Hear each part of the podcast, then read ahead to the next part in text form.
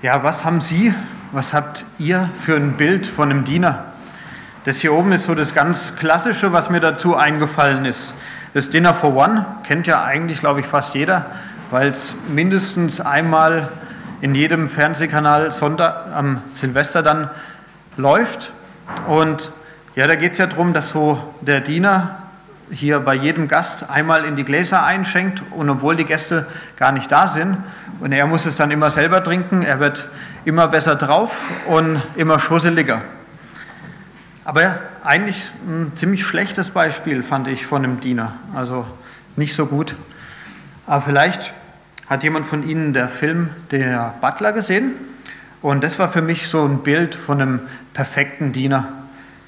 Die Geschichte, das ist eine wahre Geschichte, die handelt von einem Schwarzen, der in den Südstaaten von den USA aufgewachsen ist und dort in einem weißen Haushalt zum Diener, zu einem Butler ausgebildet wird.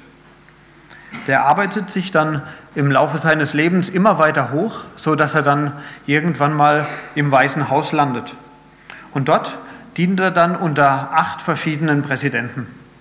Und das Bemerkenswerte dabei, fand ich, wie er gedient hat, wie seine Art dabei war. Er hat viel einstecken müssen, hat ziemlich schlechte Arbeitsbedingungen gehabt, aber trotzdem hat er seine Anerkennung nicht wie andere Schwarze zu der Zeit von den Rebel, äh, zu der Zeit in, von Rassenunruhen in den USA durch Rebellion gesucht, sondern einfach durch seine demütige und dienende Art. Und das ist auch das Thema heute, um was es gehen soll, um Dienen in Beziehungen. Die Frage ist, wie bin ich in der Beziehung aufgerufen zu dienen? Wie kann ich das richtig machen? Und aus welcher Motivation diene ich eigentlich? Der Kontext von unserer Geschichte heute, da ist Jesus kurz vorher in Jerusalem angekommen und die Menschen, die haben ihm zugejubelt. Sie haben Kleider ausgelegt und ihn mit Palmzweigen begrüßt. Und danach hat Jesus seinen Jüngern erklärt, dass er erst noch verherrlicht werden muss und dass die Menschen an ihn glauben müssen. Er hat sie dazu aufgefordert. Und jetzt, jetzt saß er zusammen mit seinen Jüngern beim Abendessen und da spielt sich die ganze Geschichte ab. Und bei den anderen Evangelien wird es als Abendmahl, als Passamahl bezeichnet, aber hier im Johannes da erfahren wir ein bisschen weniger darüber, über das Abendmahl selber, sondern es geht mehr um das Beispiel, was Jesus hier gibt durch die Fußwaschung. Ich möchte aufzeigen, wie Dienen nach dem Maßstab von Jesus auf, äh, aussieht. Als erstes soll die Situation von Jesus dargestellt werden. Im zweiten Punkt will ich mehr auf die Beziehung eingehen zwischen Jesus und Petrus und welche Rolle Dienen dabei spielt. Und im letzten Punkt soll verdeutlicht werden, was das mit uns zu tun hat. Die Bibelstelle für heute ist in Johannes 13, Johannes 13, 1 bis 11. Und ich lese aus der Luther-Übersetzung. Vor dem Passafest aber erkannte Jesus, dass seine Stunde gekommen war, dass er aus dieser Welt ginge zum Vater. Und wie er die Seinen geliebt hatte, die in der Welt waren, so liebte er sie bis ans Ende. Und beim Abendessen, als schon der Teufel dem Judas, Simons Sohn, dem Iskariot, ins Herz gegeben hatte, ihn zu verraten. Jesus aber wusste, dass ihm der Vater alles in seine Hände gegeben hatte und dass er von Gott gekommen war und zu Gott ging.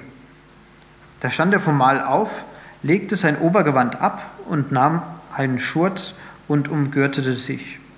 Danach goss er Wasser in ein Becken, fing an, den Jüngern die Füße zu waschen und trocknete sie mit dem Schurz, mit dem er umgürtet war. Da kam er zu Simon Petrus, der sprach zu ihm, Herr, solltest du mir die Füße waschen? Jesus antwortete und sprach zu ihm, was ich tue, das verstehst du jetzt nicht, aber hernach wirst du es erfahren. Da sprach Petrus zu ihm, Nimmermehr sollst du mir die Füße waschen. Jesus antwortete ihm, Wenn ich dich nicht wasche, so hast du keinen Teil an mir spricht zu ihm Simon Petrus, Herr, nicht deine Füße allein, sondern Herr, nicht die Füße allein, sondern auch die Hände und das Haupt. Spricht Jesus zu ihm, wer gewaschen ist, bedarf nichts, als dass ihm die Füße gewaschen werden, denn er ist ganz rein. und ihr seid rein, aber nicht alle. Denn er kannte seinen Verräter. Darum sprach er, ihr seid nicht alle rein.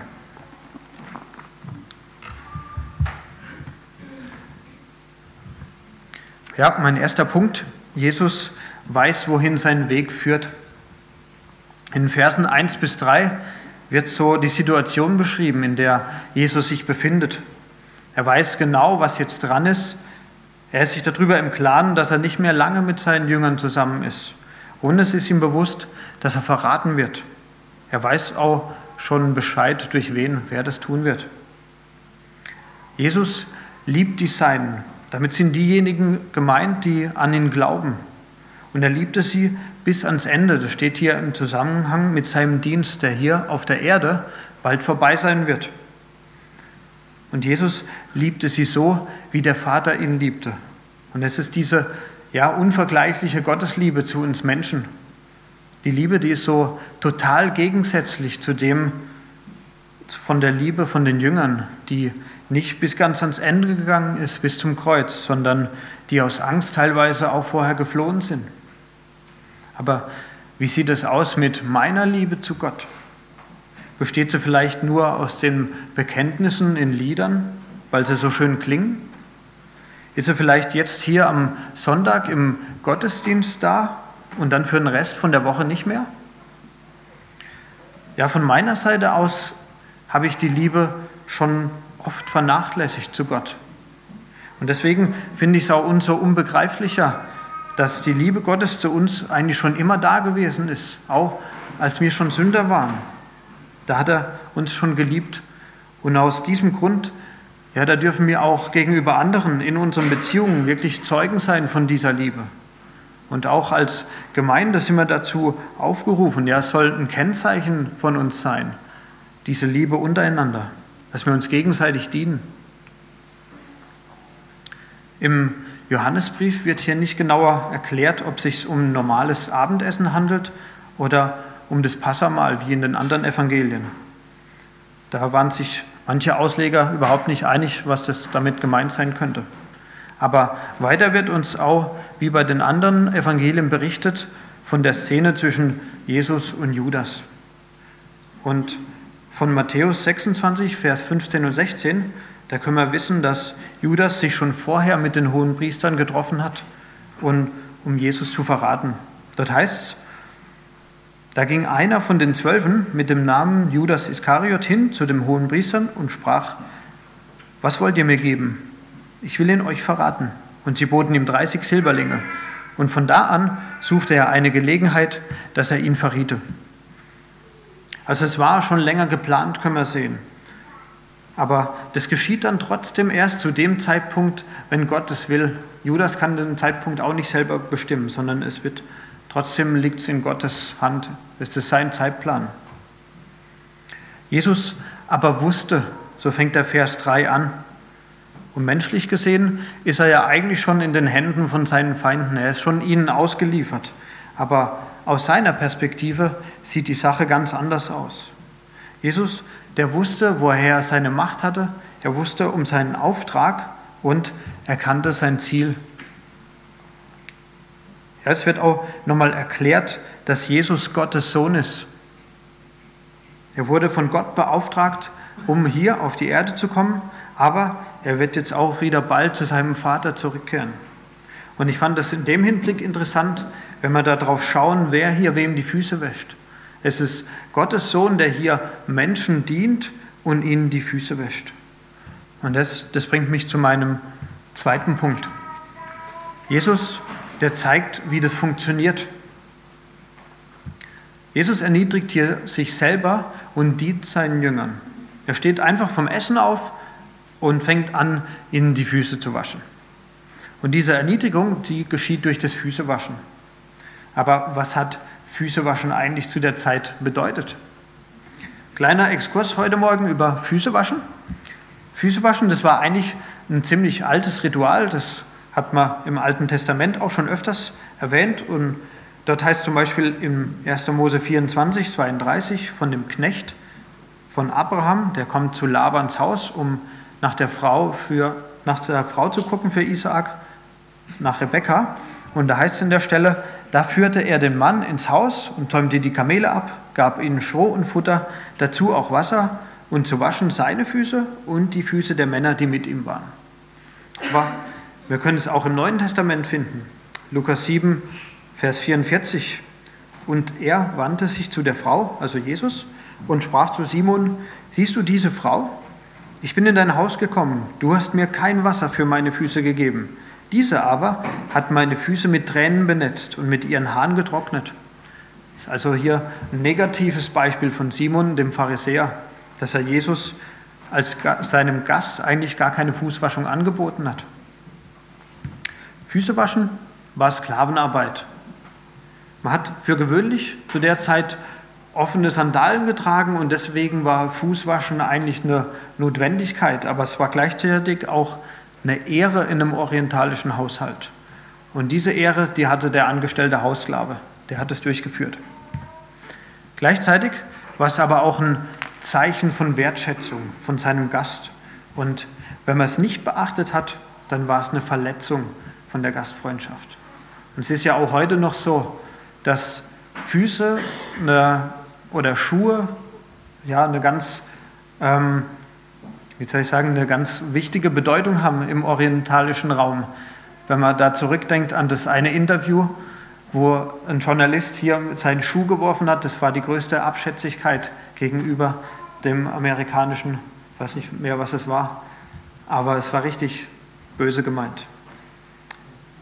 Und ich finde, das Interessante daran ist, dass die Jünger sich gar nicht daran stören. Alle außer Petrus, die nehmen das einfach so hin, dass Jesus ihnen die Füße wäscht. Entweder waren sie vielleicht so irritiert, dass sie gar nicht wussten, okay, was soll ich jetzt damit anfangen, oder sie waren froh, dass das Jesus gemacht hat. Und vielleicht haben sie sich selber gedacht, okay, wenn das Jesus macht, dann muss ich das schon nimmer machen. Aber leider erfahren wir da nichts genaueres mehr drüber. Ja, bis zu dem Zeitpunkt, da kennen sich Jesus und Petrus eigentlich schon sehr gut. Der Petrus, der hat viele Wunder gesehen, die Jesus getan hat. Er hat Predigten gehört, aber auch er selber hat schon Wunder getan. Und trotzdem hat Petrus immer noch nicht alles kapiert. Vom Typ her war er ja immer wieder der, der das Wort ergriffen hat. Er hat Dinge angesprochen und er war aber auch der, der regelmäßig übers Ziel hinausgeschossen ist, der den Mund einfach viel zu voll genommen hat. Und hier fängt er ein Streitgespräch an mit Jesus über Füße waschen. Jesus, der tut hier alles und seine Jünger sind nur die passiven Empfänger. Und durch das Bild, das Jesus hier gibt, finde ich, kann man auch sehr anschaulich verstehen, was Paulus im Philipperbrief meint. In Philippa 2, Vers 6 bis 8, da schreibt er, er, der in göttlicher Gestalt war, hielt es nicht für einen Raub, Gott gleich zu sein, sondern entäußerte sich selbst und nahm Knechtsgestalt an, war den Menschen gleich und der Erscheinung nach als Mensch erkannt. Im sechsten Vers von unserem Kapitel, der sagt der Petrus, Herr, solltest du mir die Füße waschen? Also wir können wirklich sehen, dass es ihn stört, dass Jesus ihm die Füße waschen will. Und vielleicht eben hat er als einzigster gecheckt, was Jesus hier macht, dass das nämlich ein Sklavendienst ist. Und er wehrt sich richtig dagegen. Aber Jesus, der erklärt ihm darauf hin, ja, dass es jetzt noch nicht wirklich verstehen kann, aber dass es bald verstehen wird. Die Bemerkung von dem Petrus, die zeigt uns auch, dass er es jetzt noch nicht verstehen konnte, weil er noch nicht den Heiligen Geist bekommen hat. Und der Petrus, der will das vielleicht auch nicht so ganz akzeptieren und er fühlt sich unwürdig, dass Jesus ihm die Füße wäscht. Im Anschluss darauf können wir sehen, dass Jesus sagt, es muss sein, dass ihm die Füße gewaschen werden. Er erklärt ihm die Sache und macht ihn nicht rund vor allen anderen Jüngern, sondern er sagt zu ihm, wenn du das nicht mit dir machen lässt, dann kannst du keinen Teil an mir haben. Du kannst keine Gemeinschaft mit mir haben. Ja, an dem Vers 9 können wir erkennen, dass der Petrus vielleicht jetzt irgendwie was verstanden hat. Er sagt auf einmal, Herr, nicht die Füße allein, sondern auch die Hände und das Haupt sollst du mir waschen. Aber Jesus, der hat weiterhin Geduld und der erklärt ihm alles, wie man sich richtig wäscht dass es reicht, wenn die Füße gewaschen sind und dass man sich somit das kostbare Wasser und vielleicht auch die teure Seife sparen kann. Jesus, der macht ihm bewusst, was es genau bedeutet. Derjenige, der schon Christ ist, der hat sich ja schon bekehrt und ist somit bildlich ganz gewaschen worden. In einer anderen Übersetzung heißt es gebadet, was finde ich eigentlich besser zu dem Bild passt. Und in der Sprache des Neuen Testaments, da gibt es da zwei Wörter dafür, die dem gesamten Bild noch mehr Aussagekraft verleihen. Das ist zum einen ist das Baden eben gemeint und zum anderen einzelne Körperteile waschen. Und dieses eine gründliche Bad, das reicht. Dass nur noch die Füße gewaschen werden müssen, das ist ein Bild dafür, dass nur noch das Herz immer wieder gereinigt werden muss durch die Sündenvergebung. Und das Herz, das wird nämlich genauso wie unsere Füße immer wieder schmutzig. Aber deswegen muss ich nicht nochmal neu bekehrt werden. Ein weiterer Vergleich, der das noch ein bisschen mehr verdeutlicht, das ist ja eine Badewanne und ein Waschbecken. Das ist nicht nur die Größe, was so den Unterschied macht, sondern mit dem Bad in der Wanne bekommt man die Reinigung, die man bei seiner Errettung erfährt. Und dieses findet eigentlich nur einmal statt. Das Waschbecken, das ist dafür da, dass man ständige Verunreinigungen, dass man die wieder abwaschen kann. Und das geschieht durch Buße, durch Gottes Wort, das uns ja unser falsches Verhalten aufzeigen kann. Oder durch andere Menschen, die uns darauf hinweisen. Ja, Jesus, der kann deshalb sagen, dass sie alle schon rein sind, weil sie ihn alle schon erkannt haben. Sie sind also durch sein Wort gereinigt. Aber er wusste auch schon von Judas und deswegen betont er das hier nochmal, dass nicht alle rein sind. Ich fand es sehr interessant, dass Jesus hier in dem Gespräch mit Petrus so ruhig bleibt und dass er ihm nicht vor den Kopf stößt, sondern ihm ganz geduldig erklärt, warum er was tut. Jesus, der wollte hier seinen Jüngern ein Beispiel geben, wie Dienen mit Demut funktioniert. Aber was genau bedeutet eigentlich dienen und wie kann man Demut erklären? Ich habe mal im Duden nachgeschaut und da gibt es zwei Sachen, die dienen erklären. Das sind so zwei Arten. Zum einen ist es in einer abhängigen Stellung, so gegen Lohn und Gehalt, da sollen bestimmte Pflichten erfüllt werden. Also mehr wie das Beispiel am Anfang von dem Butler. Die andere Sache ist eigentlich mehr so eine gehobene Form dass man sich freiwillig einer Sache oder einer Person unterstellt.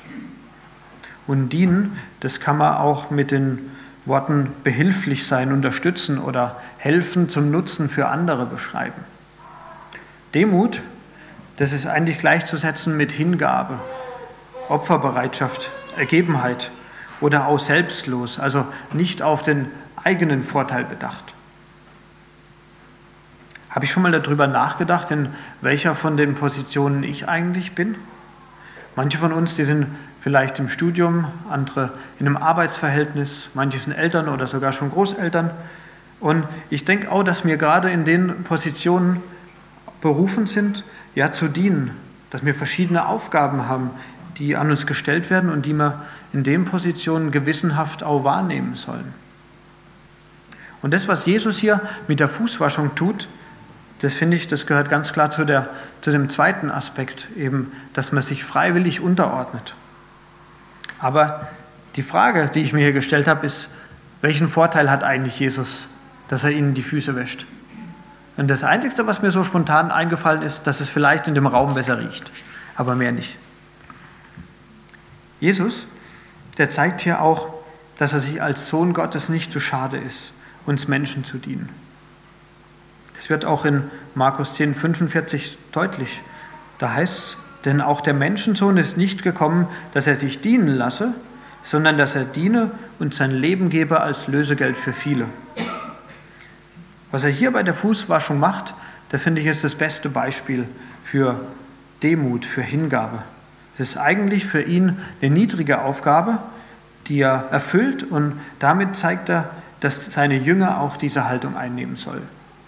In Vers 15 von unserem Kapitel macht er das nochmal deutlich.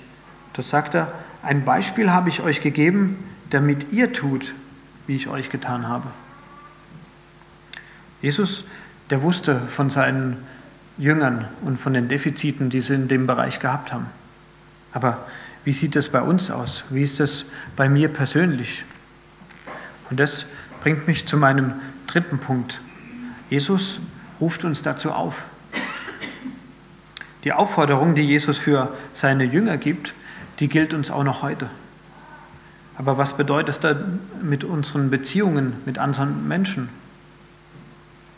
Meistens ist es ja so, dass wir mit einer selbstlosen Haltung in der Beziehung leben, dass wir vielleicht eher selbstsüchtig sind. Wir denken oft daran, ja, was es mir selber bringt, die Beziehung, und nicht freiwillig ein Opfer zu bringen. Also zumindest ging es mir schon so. Wir hatten früher, als ich kleiner war, zu Hause keinen Fernseher, aber wir hatten einen Nachbarsjungen und der hat einen gehabt. der war bald ein guter Freund von mir gewesen. Aber vielleicht ist es ja so, dass ich schon in so eine Beziehung reingehe mit so einer selbstsüchtigen Erwartungshaltung, ohne wirklich darüber nachzudenken und bin dann später enttäuscht, wenn sich ja das anders gestaltet, als ich mir das wünsche.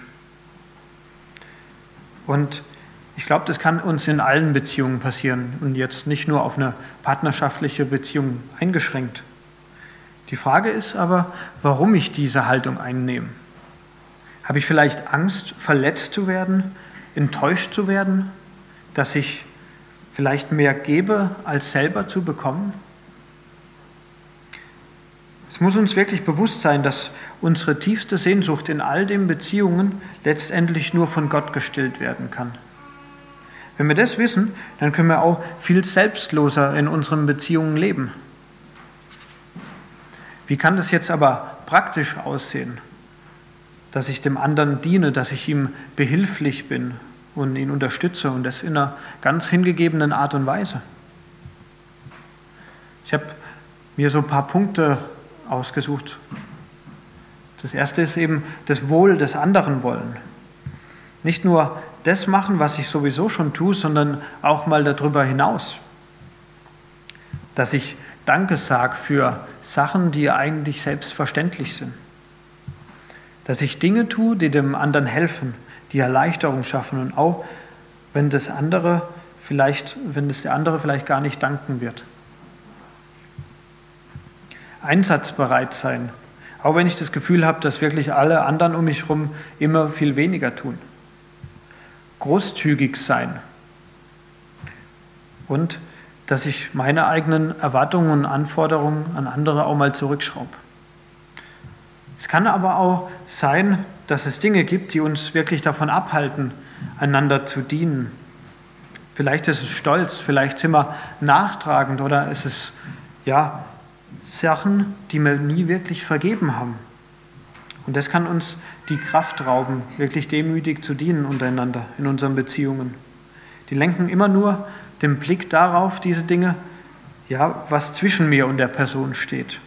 Und wenn es so ist, dass es Dinge gibt, die uns voneinander abhalten zu dienen, dann sollten wir die aus dem Weg räumen und nicht nur vor Gott, sondern auch untereinander.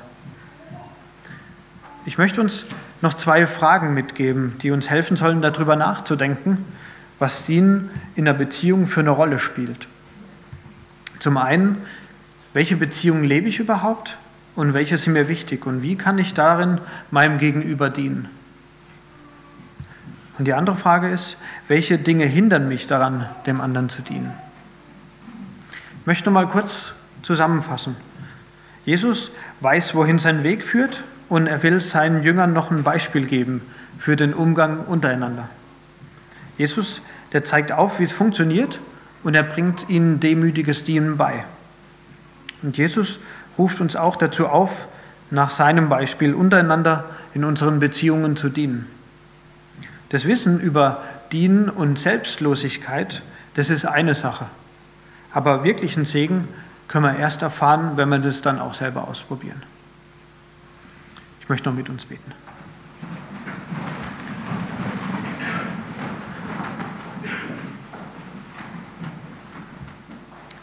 Ja, Herr Jesus, ich danke dir dafür, dass du uns ein Beispiel gegeben hast. Ein Beispiel in deinem Wort, wie Dienen aussehen kann, wie das funktionieren kann. Und du kennst uns, du siehst uns und du weißt um jeden Einzelnen in unseren Beziehungen, in denen wir stehen. Und du weißt auch, wie schwer uns das manchmal fällt, zu dienen. Und ich möchte dich da einfach bitten, dass du uns deine Kraft dazu gibst, dass du uns veränderst, um wirklich nach deinem Maßstab zu lieben und auch nach deinem Maßstab zu dienen. Und ich danke dir, dass du das tun willst, dass du uns begleitest da dabei und dass du uns helfen willst. Amen.